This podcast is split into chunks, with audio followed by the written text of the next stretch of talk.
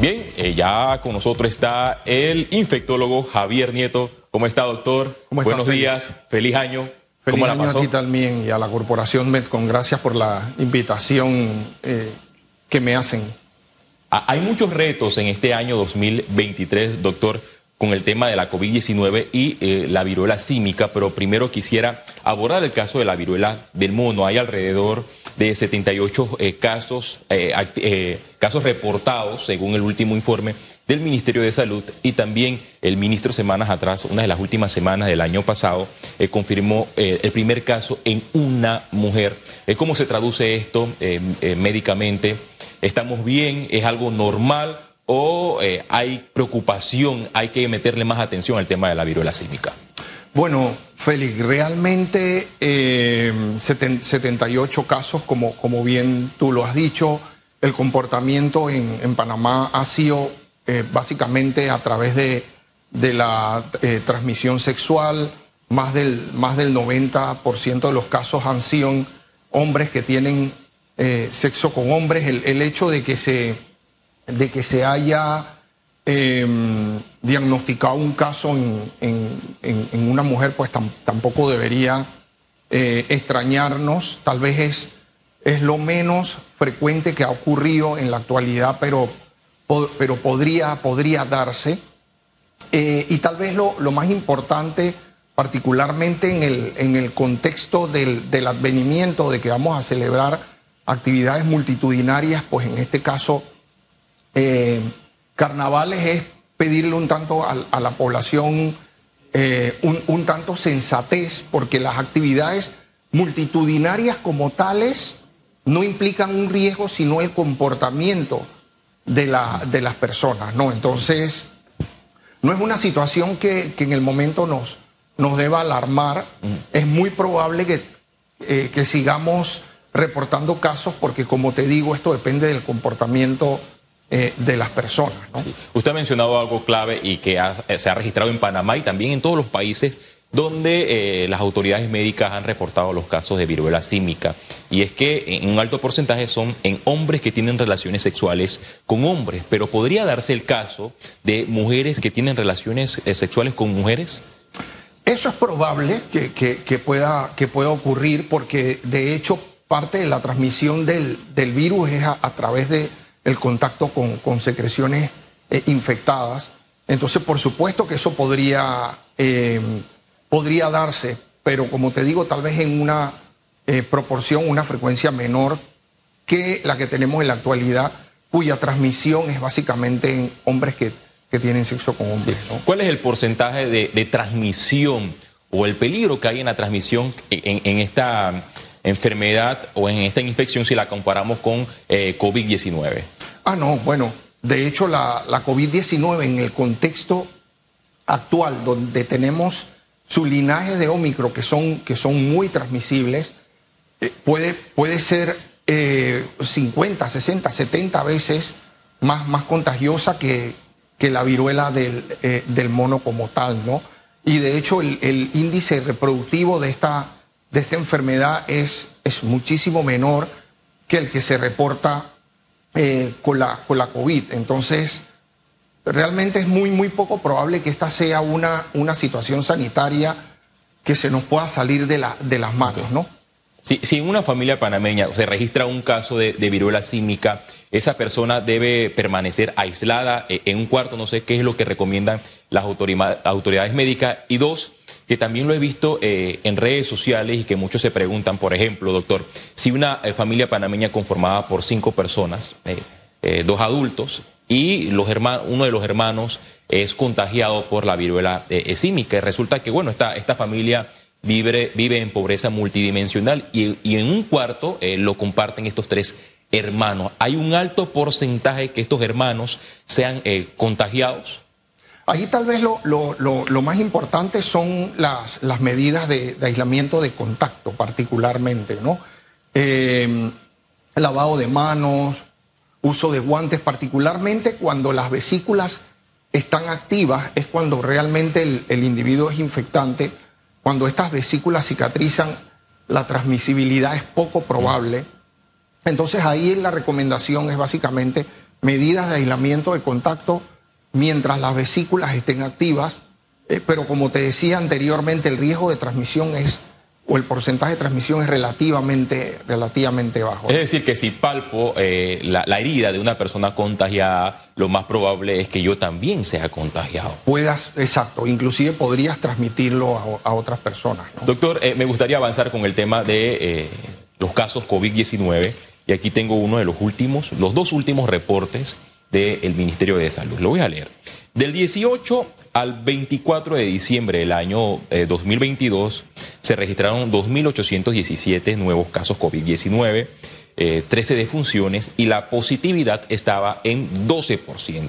El escenario cambió en el último informe del 25 al 31 de diciembre del año 2022 con 2.066 eh, casos eh, reportados, es decir, hubo menos porque la semana anterior era de 2.817 pero eh, eh, se registraron 13 eh, muertos y la positividad se dio en 10.5%. ¿Cómo se traduce esto en el marco de que todavía nos encontramos en una sexta ola?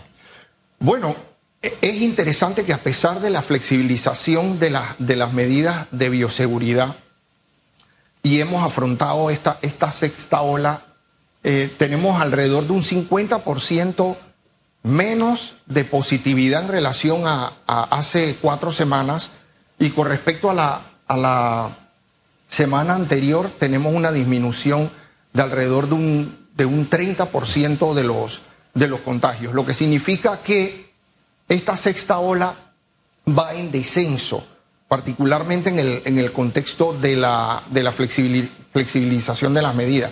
Y tú podrías preguntarte, bueno, ¿y cómo, cómo se explica que a pesar de la flexibilización de las medidas haya una disminución tanto del porcentaje de positividad como de los casos. Bueno, 90% de la población panameña ha completado la pauta de dos dosis y hay que tomar en cuenta que más de la mitad de los panameños hemos padecido de la COVID.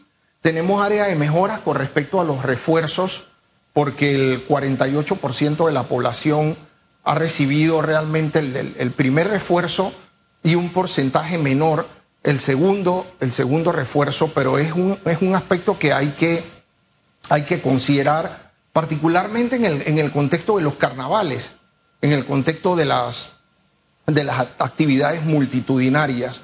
Y el otro aspecto que hay que considerar, Félix, es que la autoridad sanitaria ha pasado de una estrategia impositiva, que es una estrategia impositiva, bueno, eh, se hacía mucho énfasis en, la vacunación, no tanto obligatoria, pero, pero sí recomendada.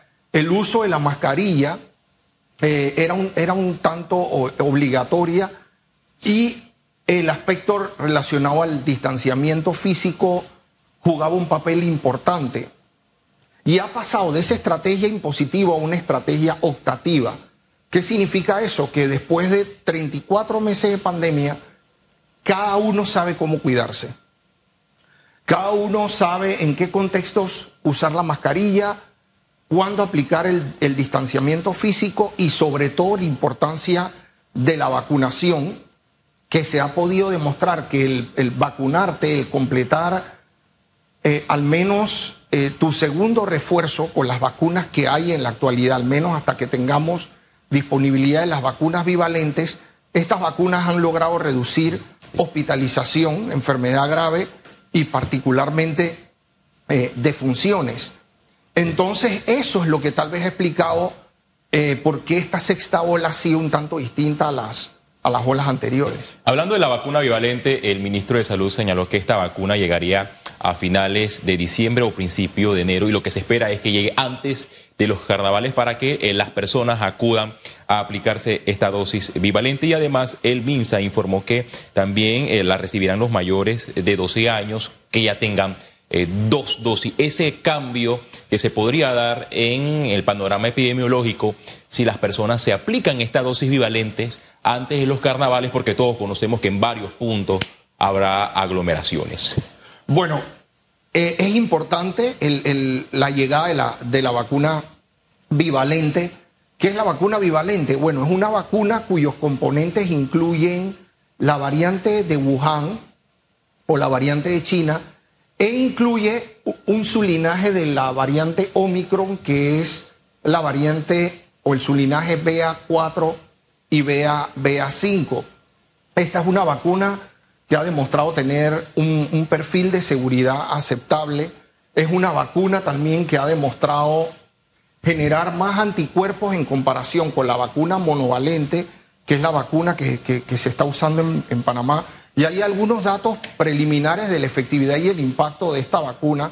Se ha podido observar eh, una efectividad, un impacto del 70% de reducción sobre hospitalizaciones, particularmente los adultos mayores. Entonces yo creo que aquí el mensaje es eh, que sin duda alguna el Ministerio de Salud adquiera estas vacunas eh, para, para, vacunar a la población general. ¿no? Las hospitalizaciones han disminuido y como usted lo ha mencionado, el 90% de la población ha recibido, aunque sea dos dosis, eh, COVID, contra la COVID-19. Y también algo bueno que he logrado escuchar de testimonio de personas que al principio de esta pandemia se resistían a recibir algunas de las dosis COVID-19 y eran parte de la campaña contra vacunas y ahora han recibido las dosis y en efecto han comprobado que las mismas eh, son buenas porque si nos vamos al escenario científico, porque difícilmente la ciencia se equivoca.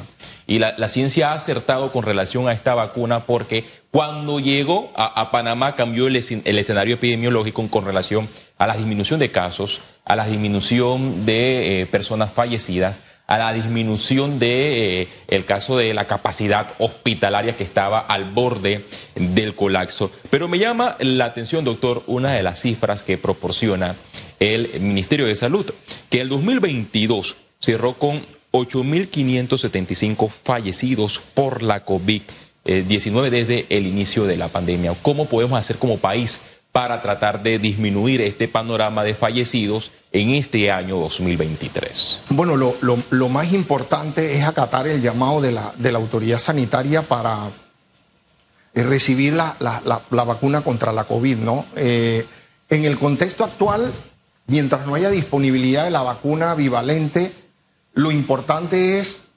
recibir la vacuna que, que tengamos disponible. ¿Cuál es la mejor vacuna? La mejor vacuna es la que te administres en el, en el brazo. En comparación con la vacuna bivalente, la vacuna monovalente genera menos anticuerpos contra el SARS-CoV-2, pero de alguna u otra forma genera eh, eh, protección eh, heteróloga. O sea, los componentes que están incluidos en esta vacuna no son específicamente contra las variantes que circulan en la actualidad, pero sí se ha podido demostrar que protege. Entonces, la mejor forma de prevenir hospitalizaciones, enfermedad grave y fallecimientos es completando tu, esquema eh, de vacunación.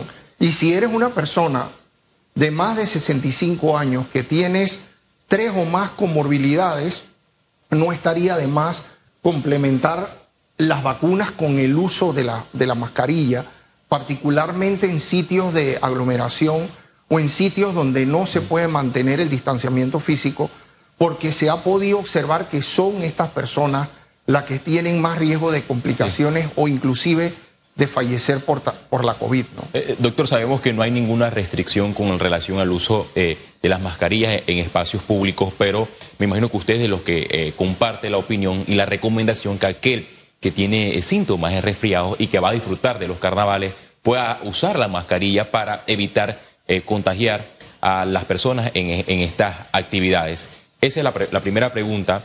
Y dos, eh, con el escenario de los casos que, bueno, en algunas semanas aumentan, en, otros, eh, en otras semanas disminuye, ya se espera que para este año 2023 Panamá supere el millón de casos reportados desde que inició la pandemia. Toma en cuenta que esta es la, la nueva normalidad. Es realmente lo que, lo que nos toca vivir en la actualidad el, tener actividades multitudinarias va a promover que hay una gran cantidad de contagios. Y de hecho es muy, muy interesante que en el contexto de esta sexta ola se llevaron a cabo actividades multitudinarias, por ejemplo, en el, en el estadio Rommel Fernández, y se pudo eh, observar que esas actividades multitudinarias pudieron haber generado un sinnúmero de contagios pero se pudo preservar la, la, capacidad em, hospitalaria, ¿no? Ese es, un aspecto que, nosotros esperamos, de hecho, pueda ocurrir en el contexto de la, celebración de los, carnavales. Eh, doctor, ¿y qué está ocurriendo eh, en los casos de personas que tienen todos los síntomas de la COVID-19 con resfriados fuertes, fiebre intensa, acuden a un laboratorio o un centro médico, se aplican la prueba COVID-19, pero en efecto eh, da resultados eh, negativos y eh, días posteriores hay otros familiares con los mismos síntomas. ¿Qué está pasando en esos casos?